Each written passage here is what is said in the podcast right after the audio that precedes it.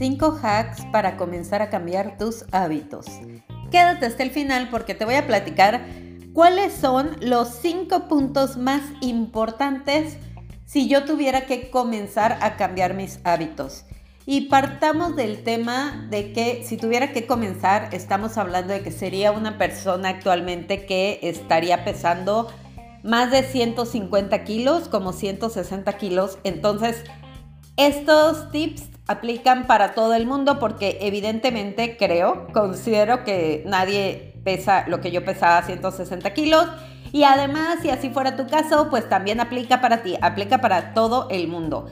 Y es que cuando yo comencé, te voy a decir que el punto principal, principal, antes de compartirte los cinco hacks, es justo ese, comenzar. Ese es como que la clave número uno, dar el salto de fe y comenzar y confiar en que el camino va a ir apareciendo.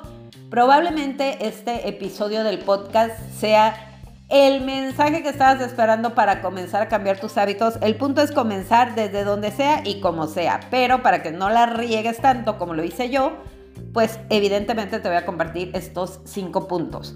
Cuando yo comencé, quiero decirte antes de compartirte la prioridad, realmente el único em, punto que tomé en cuenta fue que eh, anotarme con una nutrióloga que no me diera pastillas para bajar de peso. Porque sí, como que yo no sé, todo el mundo estaba como que en el rollo de que te dieran pastillas para bajar de peso. La realidad es que cero lo recomiendo. De hecho, puedes ir a mi blog y leerte toda la nota donde platiqué cómo con una nutrióloga subí de 135 a 160 kilos, rebotando por haber tomado pastillas para bajar de peso. Entonces, lo primero que yo quería en ese momento solamente era una nutrióloga que no me diera pastillas. Y así fue como lo hice. La primera que me encontré que no me diera pastillas, esa fue la que elegí. La verdad es que ahorita que veo el plan de alimentación digo, wow, o sea, yo de verdad tenía muchas ganas de cambiar mis hábitos porque el plan de alimentación era un plan muy perro. O sea, no hay otra manera de decirlo. Era un plan muy perro. Porque era así el típico plan, la típica dieta de cafetería, que también hay un eh, artículo en el blog donde hablo sobre la dieta de la cafetería donde te digo que la dieta tradicional de cafetería que está hecha evidentemente para que te pongas el pie, para que te tropieces sola, este, porque te genera demasiada ansiedad y todo el tiempo tienes hambre, todo el tiempo estás pensando en comida y todo el tiempo estás pensando que estás a dieta. Era una dieta horrible, así de que tu sándwich, tu yogur, o sea, yo desayunaba un sándwich y luego me comía un yogur o una barrita en la comida era como proteína con vegetales y en la noche así una quesadilla. O sea, era demasiado estricto para una persona que pesaba 160 kilos, pero yo me animé a hacerlo porque dije que lo iba a hacer y entonces así fue como comencé y fue bastante duro al inicio comenzar con ese plan de alimentación. Ahorita que lo veo y que ya sé todo lo que sé y que he estudiado demasiado, digo, wow, o sea, pude haberme lo disfrutado más con un plan más eh, rico, más abundante, pero bueno, así fue mi caso. Para que a ti no te pase así, aquí te van mis 5 hacks. Punto número uno o hack número uno, saber dónde estás. O sea, vamos a perderle el miedo a la báscula. La báscula es tu amiga porque no te, la báscula no te está criticando, la báscula solamente te va a decir cuál es tu punto de partida. Entonces, piérdele el miedo a saber cómo están tus indicadores, porque lo que no se mide no se puede mejorar. Entonces, necesitas saber cuánto pesas para saber desde dónde estás partiendo. Eso es súper importante. Así que piérdele el miedo a la báscula. También sería recomendable, pero no obligatorio, que revisaras evidentemente otros indicadores de salud si realmente tienes un sobrepeso considerable.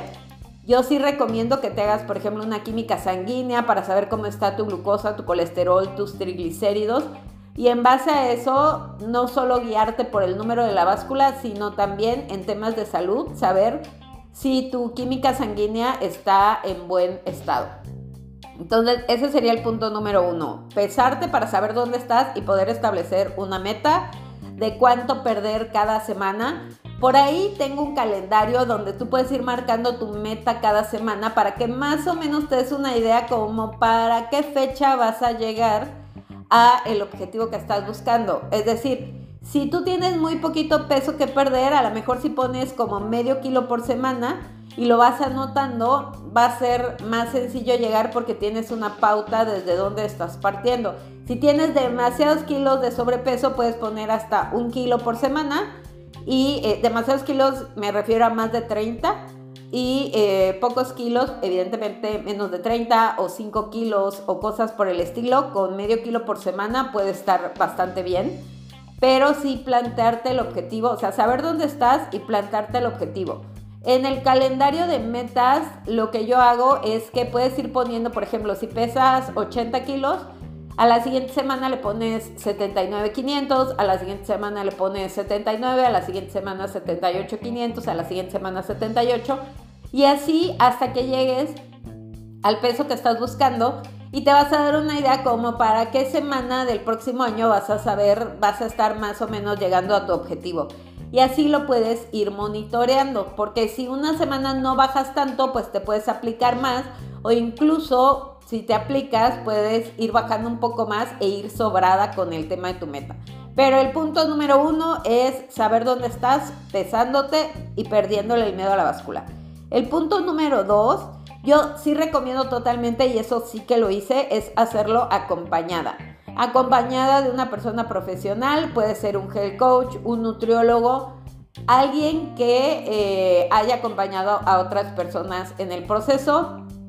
¿Por qué? Porque vas a necesitar a alguien que te empuje y que te ayude a arrastrar tu humanidad a ir construyendo esos hábitos.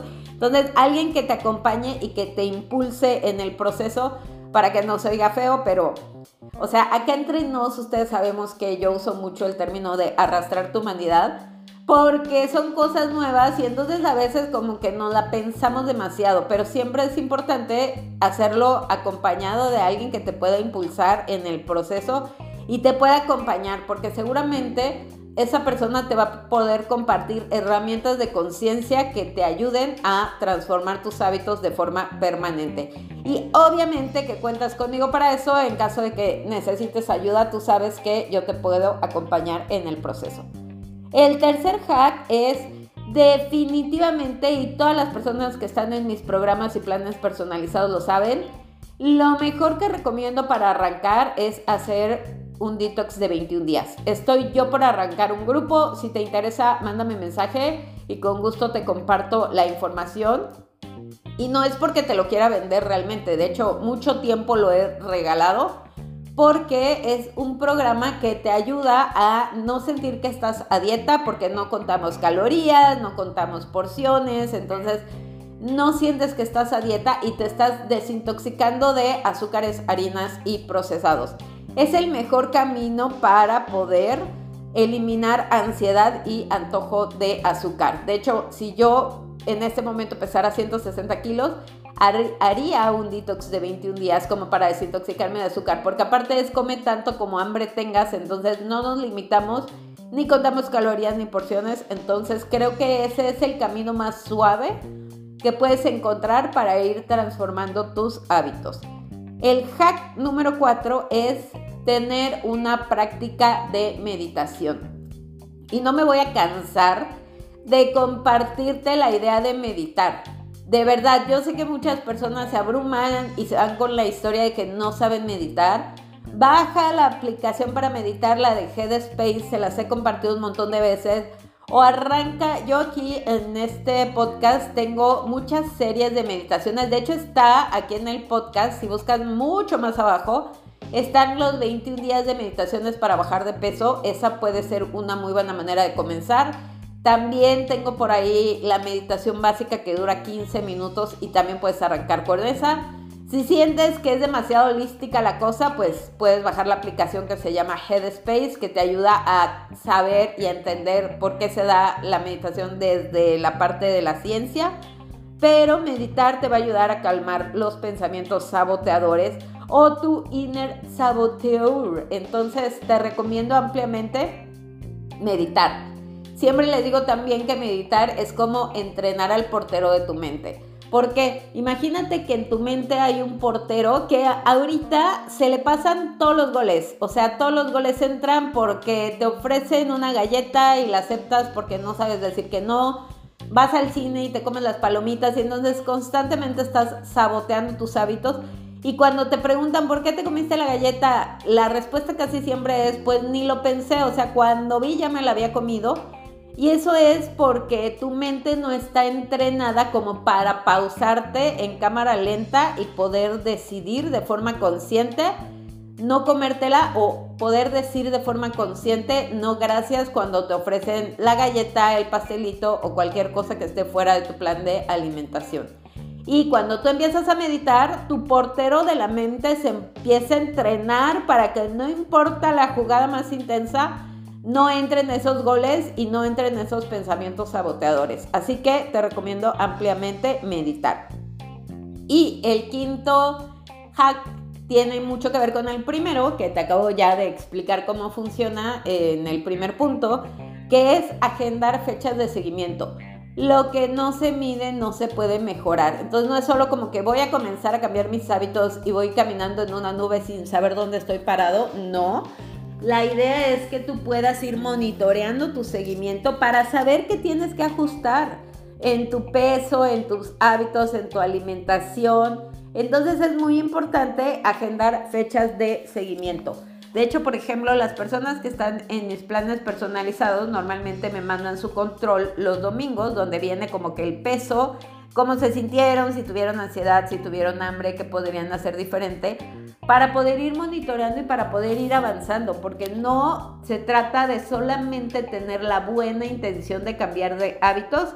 Tú acá, tú y yo, entre nos, sabemos que estás buscando un resultado, que buscas sentirte más ligero o ligera, que buscas sentirte bien, que buscas ver el resultado en la báscula. Desgraciadamente mucha gente se basa solo en la báscula para mí lo que marca la línea es el porcentaje de grasa corporal porque es lo que va a hacer que te veas más definido o no tanto, pero es importante monitorear el seguimiento. Entonces, bueno, pues esos son los cinco puntos que quiero compartirte el día de hoy.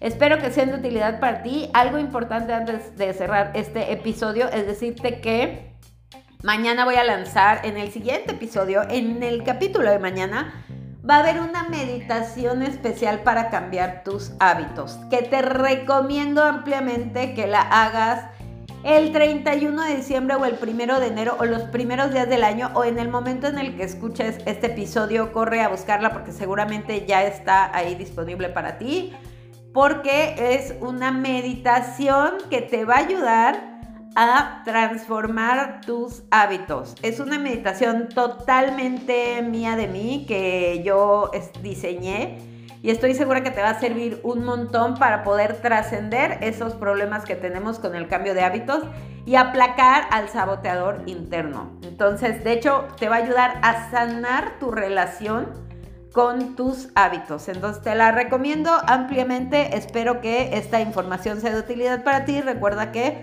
puede ser saludable sin miedo, sin culpa y sin drama.